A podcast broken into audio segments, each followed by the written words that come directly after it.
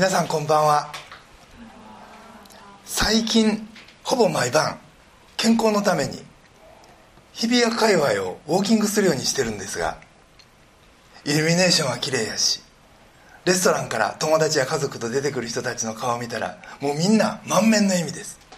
それ見てるとあクリスマスって理屈抜きに日本人にとっては楽しく嬉しい時なんだなと改めて思います。でもクリスマスとはキリストのミザのことだと前回お話をしました。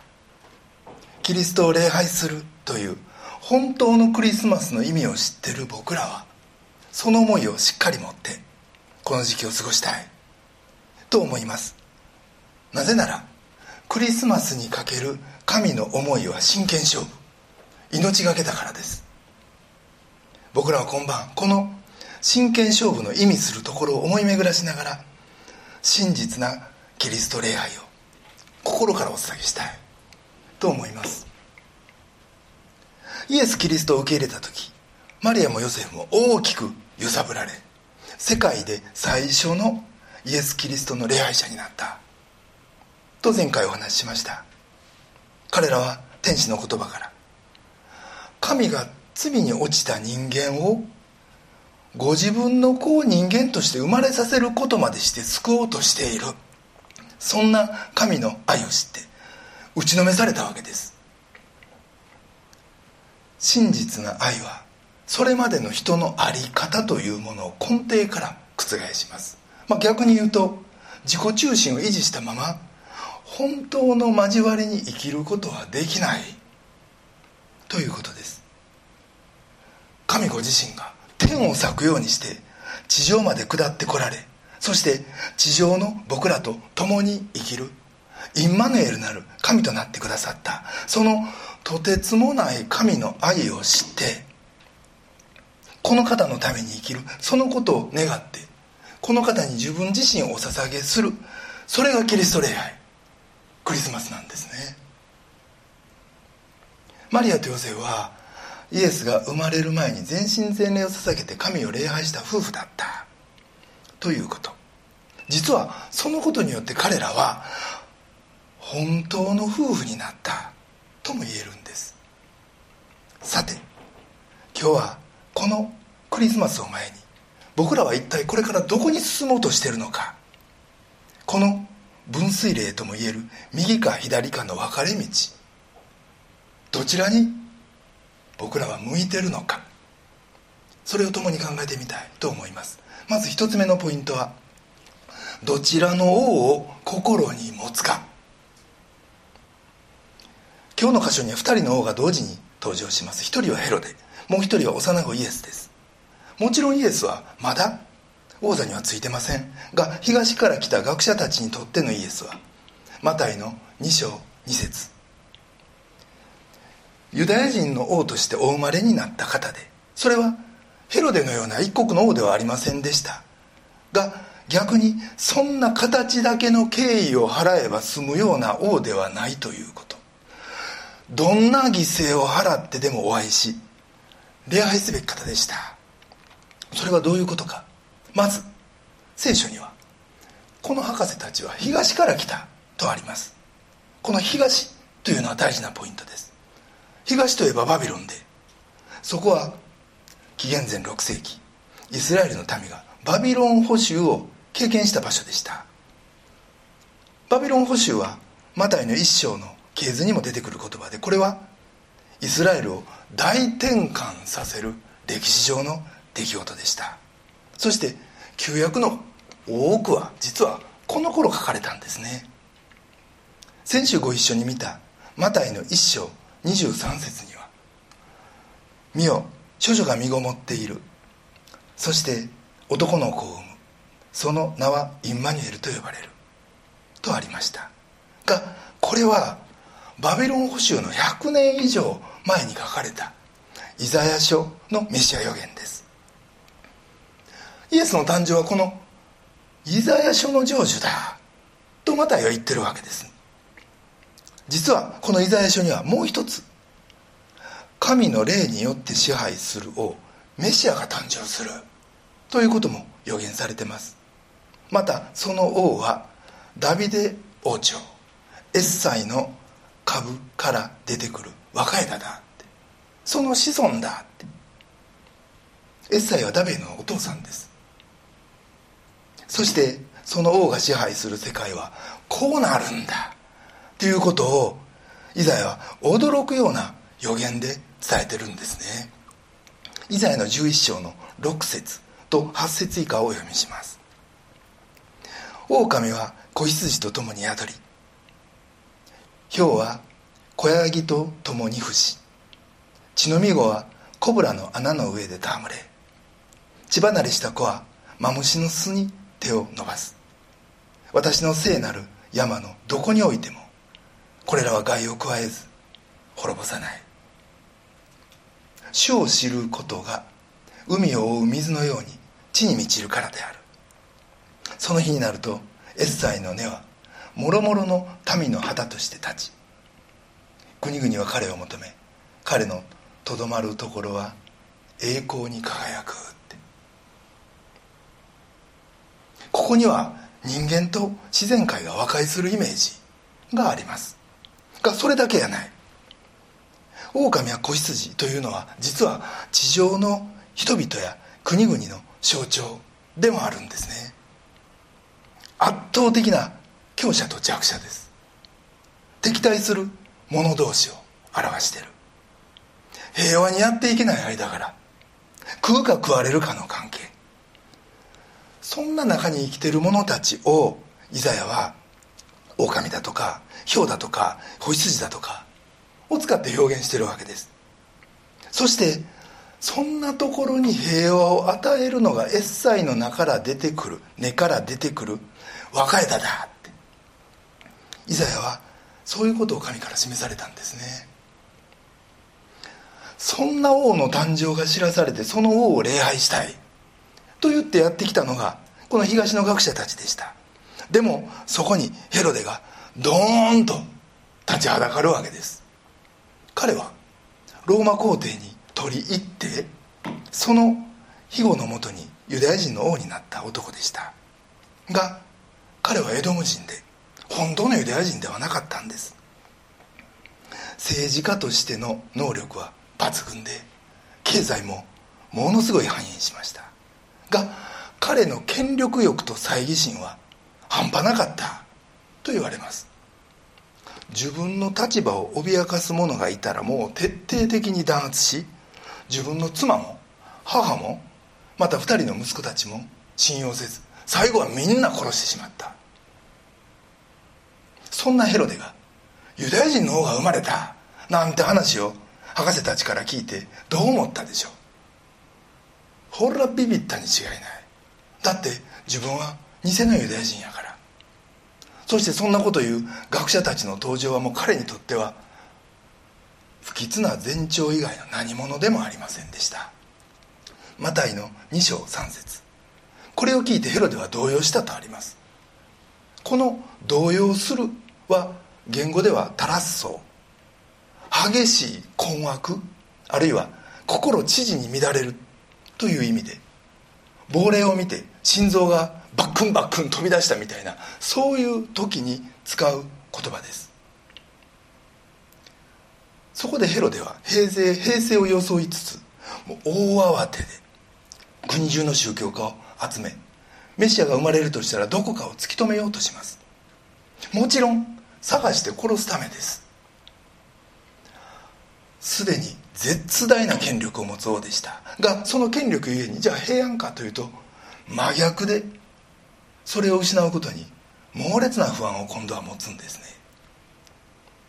さらに3節にエルサレム中の人々も同じだった。って。これはどういうことか。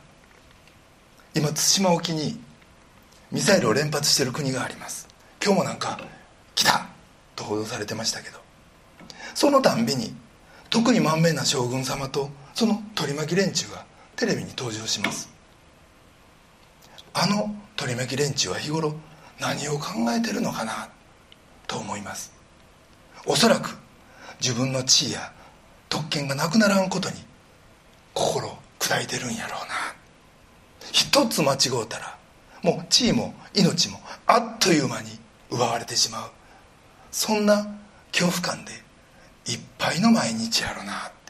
もう気の毒でしゃあないな。と思います。この原文これを訳すと直訳するとエルサレムの人々は皆ヘロデと共にいたとなります。地位とか身分とかお金とかとにかく彼らの最優先にしてるもの心の中に持ってるものは同じだったって。これはよく考えると恐ろしいことで彼らもいや僕たちもうかうかすると心の中にはヘロデと同じ心を持ってしまっている。ということなんですね。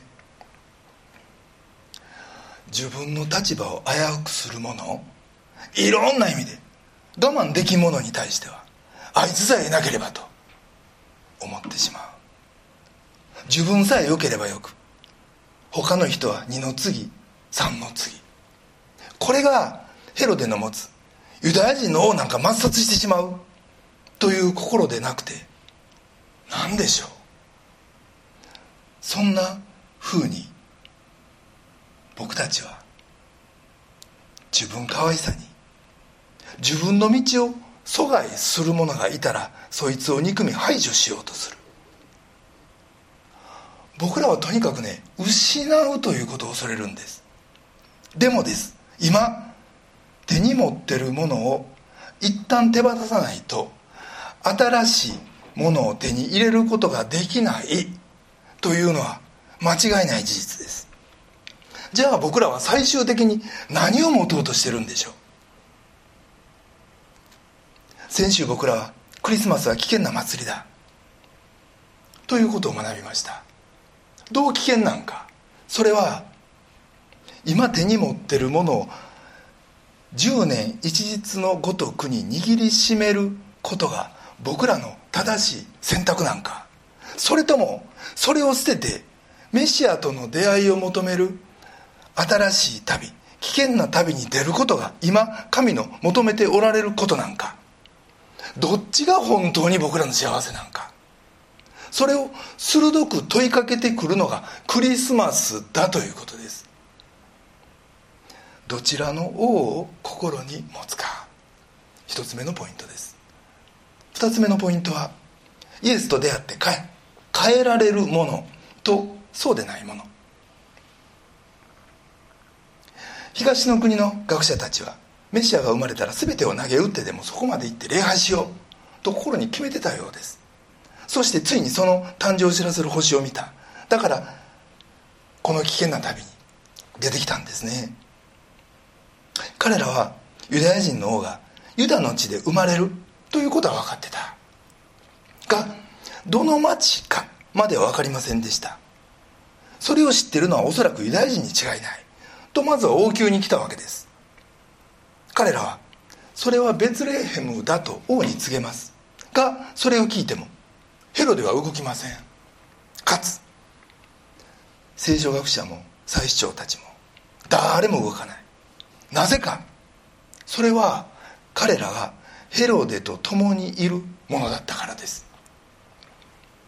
ヘロデのお抱えの祭司お抱えの学者たちも自分の地位が何より大切で万が一でも王を怒らせることだけはやめたかった。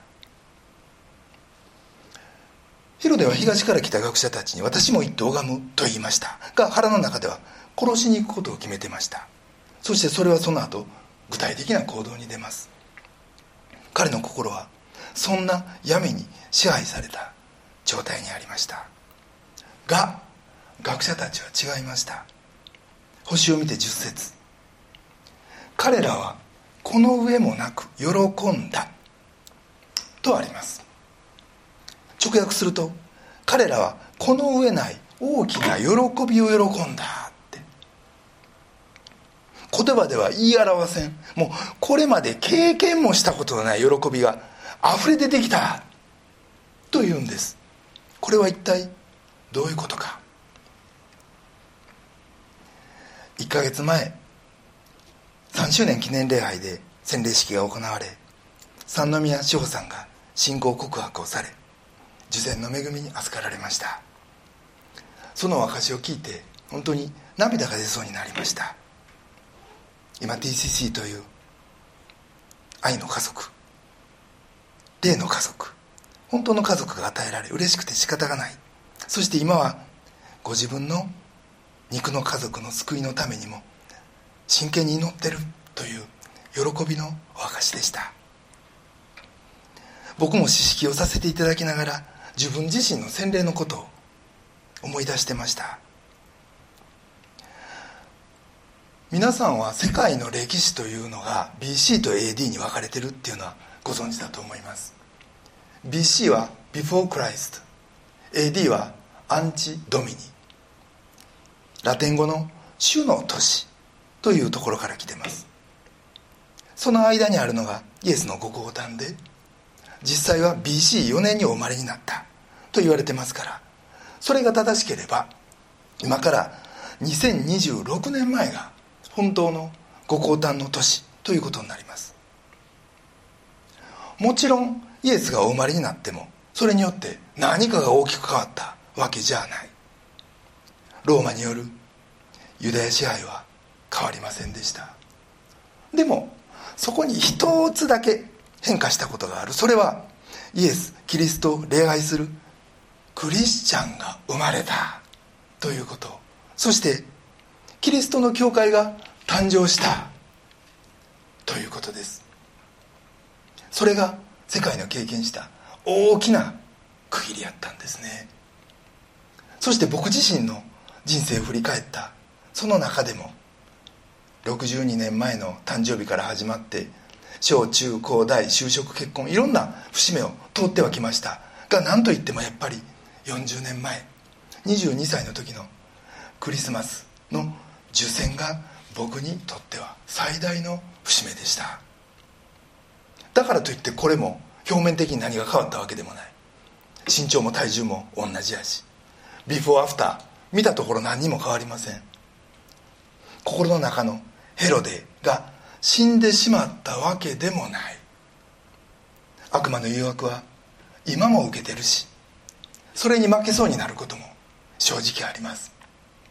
でもその時から罪とは何かを知るようになったしこの僕のその時分かってた罪それからもどんどん発見される僕の罪を許すために神が何をしてくださったかということもその時から分かるようになってきました。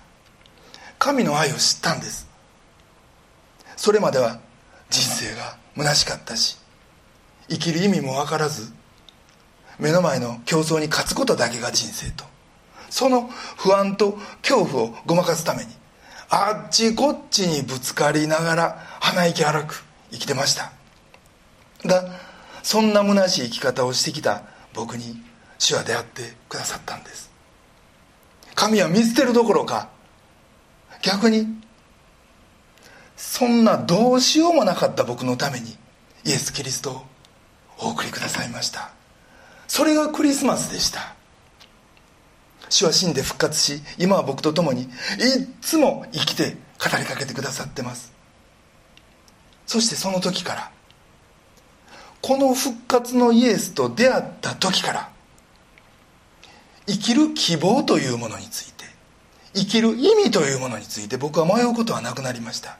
これは僕にとってはものすごい喜びやったしもう天地のひっくり返る大事件でした。東の国から来た学者たちの喜びもまさにそれやったやないでしょうか。本当の王メシアについにお出会いすることができた。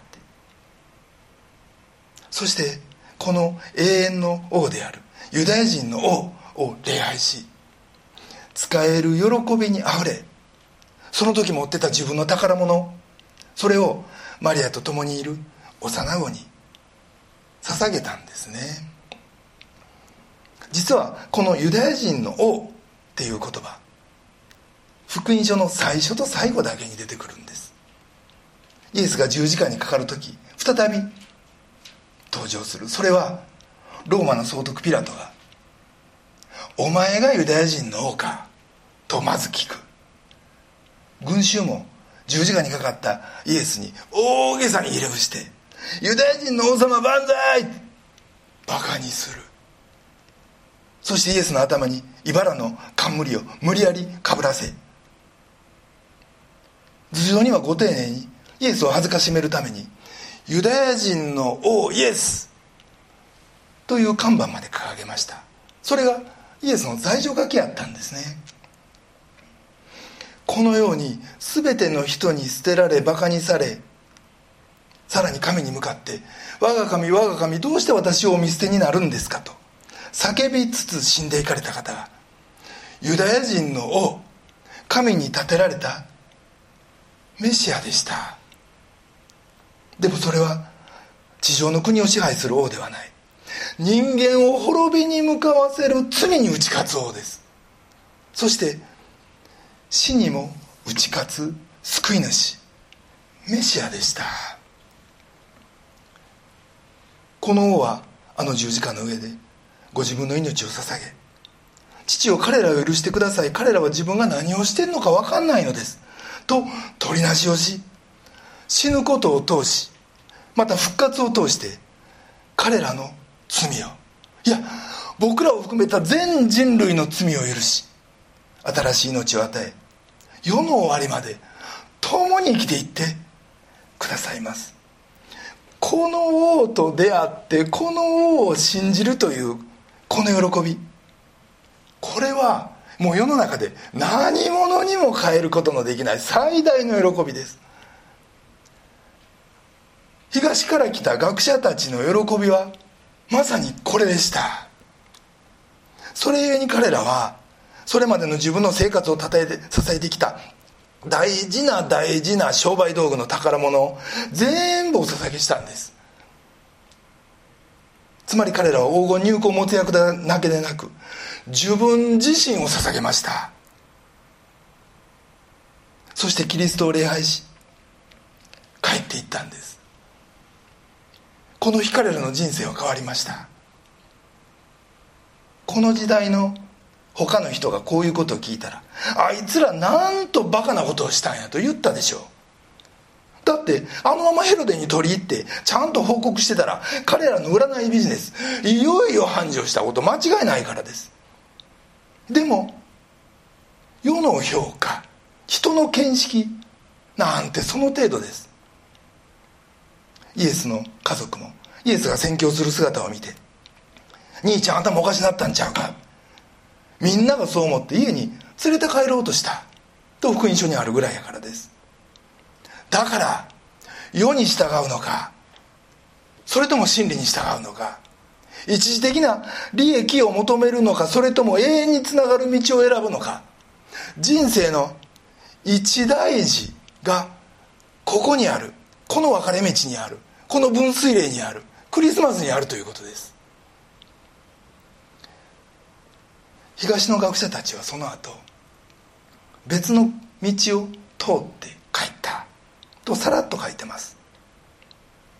まあヘロデを避けて帰ったということです。がそれは全く別の人生をそこからスタートしたということです。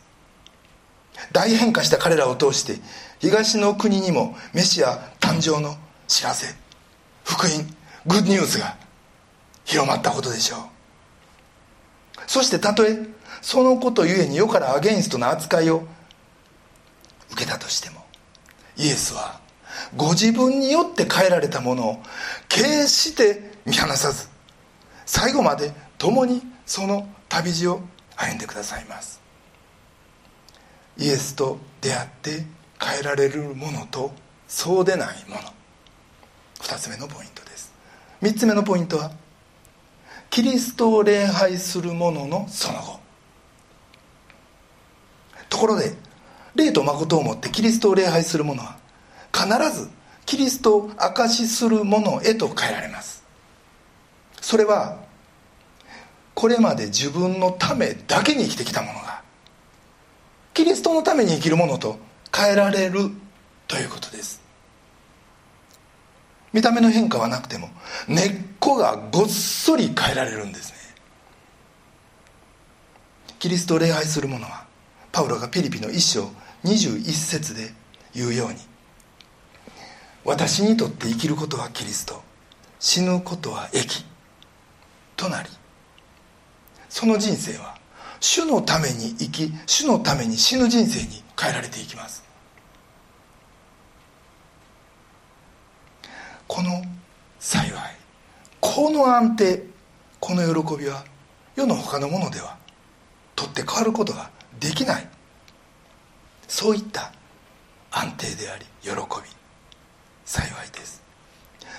分水嶺という言葉を何度か使いましたがパウロの人生には要は死のうが生きようが右に行こうが左に行こうが流れ着く先は一つイエス・キリストだという究極の安定がありました。僕らはなかなかそこまで言うことができない。でもこの安定感は魅力があります。ところで僕らは常に誰かのために生きてます。まずは自分のためでしょう。動物は最初から最後までこれ一本でいきますが人にはまず親に喜んでほしいと思って頑張る時期があります。実はよちよち歩きの孫が昨日から来てるんですけど親に褒めてほしいからこれするあれするっていうのがよくわかります。そして会社に入ったら上司のためいうのも出てくるでしょう。またこの頃から奥さんご主人あるいは子供のためという要素も加わってくるかもしれん。でも家族も自分ではないし上司ももちろん他人やし頑張っても正当に評価してくれる保証はどこにもないわけです。頑張り屋さんであればあるほど裏目に出た時のショックは大きいし人生の終盤になってから俺の人生ここにかけてきたのになんでこうなるんやとなるともう立ち上がれないショックなわけです。それは本来耐えるべき方つまり俺の人生は究極この方のためにあるという確かな一点を持たないがゆえの問題でありまた袋小路だということが言えます。ところで昔から僕は朝体操するんですが腹筋する時は娘たちが小さい頃はよく3人が膝の上に並んで乗ってくれました。実はその頃ちょうど僕はパワハラ上司と大喧嘩してもううつ状態で。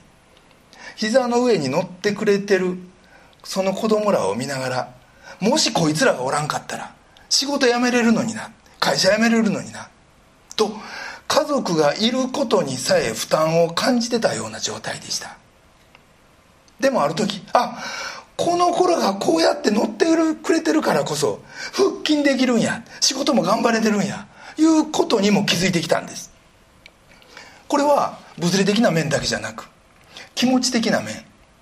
こいつらがいることで何とか支えられてるっていうことを知ったんです。つまり何かのため誰かのためというのは負担のようで実は力のもとになってるということ。神のためというと重いけどそれはそのままその重さに見合う力が神から与えられるという絶妙なバランスが実は存在してるんです。ベクトルが神に向いてるならそれに必要な力は神から与えられるということです。ヨハネの4章32節で主はこう言われました。私にはあなた方の知らない食物があります。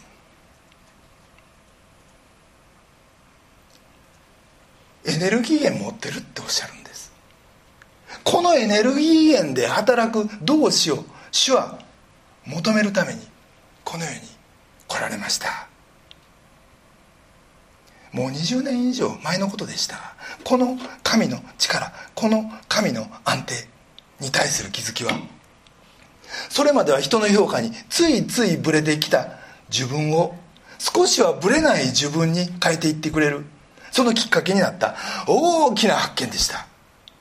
逆に今でも人の評価や一時的な結果にブレることはあります。でもその時あ神の力にしっかり向けてなかったなって自分を悔い改めるようになりました。それは神のために働けず自分のためだけに働いてる。だから神から力も安定ももらえてなかったんや。という悔い改めです。さらに僕らの生きる世界は弱肉強食。誰もが人より強くなることを目指します。そしてあなたが弱まることを喜ぶ人は残念ながら必ずいます。人は自己中心で自分が可愛いからもうしゃあないことですこれ。国でもそうです。隣の国が。軍備を増したら。自分らも軍備を増さんともう不安でしゃあない。今の日本はもうそれが加速してもう止めようがないところまで来ています。そして軍備を持ったところで戦争が始まる。これが人類の歴史です。でもこの歴史の中にこの殺伐とした世の中にイエス・キリストはお生まれになりました。イエス・キリストは完全な神でありながら完全な人間としてこの世に来られた。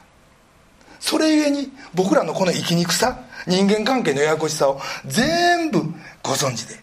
しかも全知全能の力あるお方。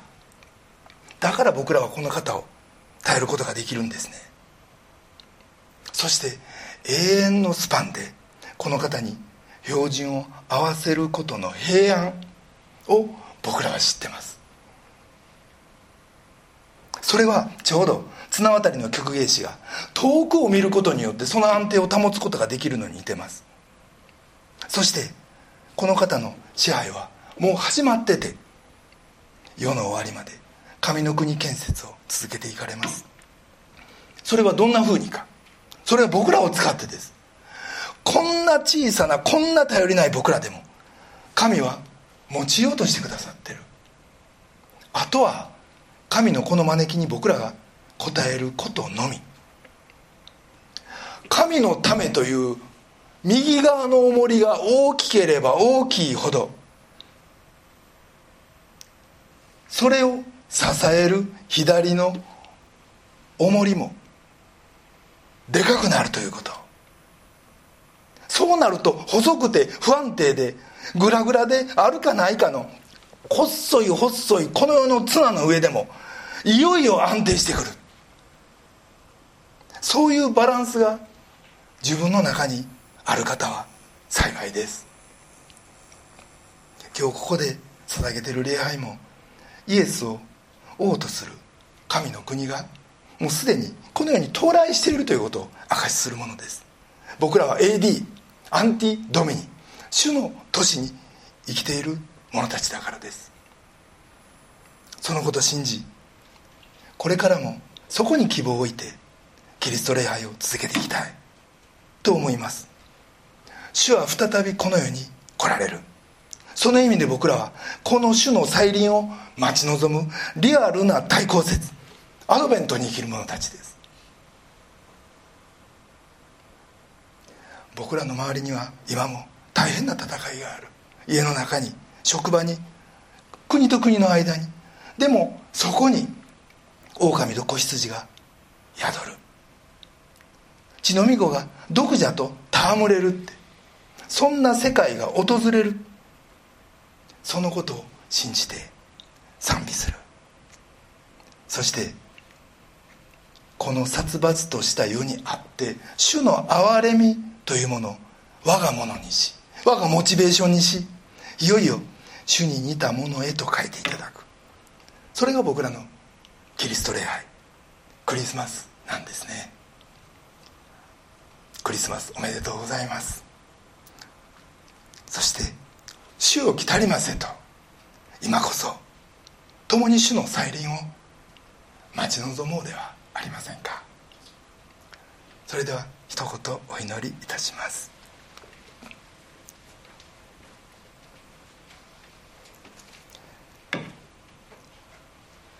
私にはあなた方の知らない食物があります。愛する天皇お父様尊き皆をあがめます。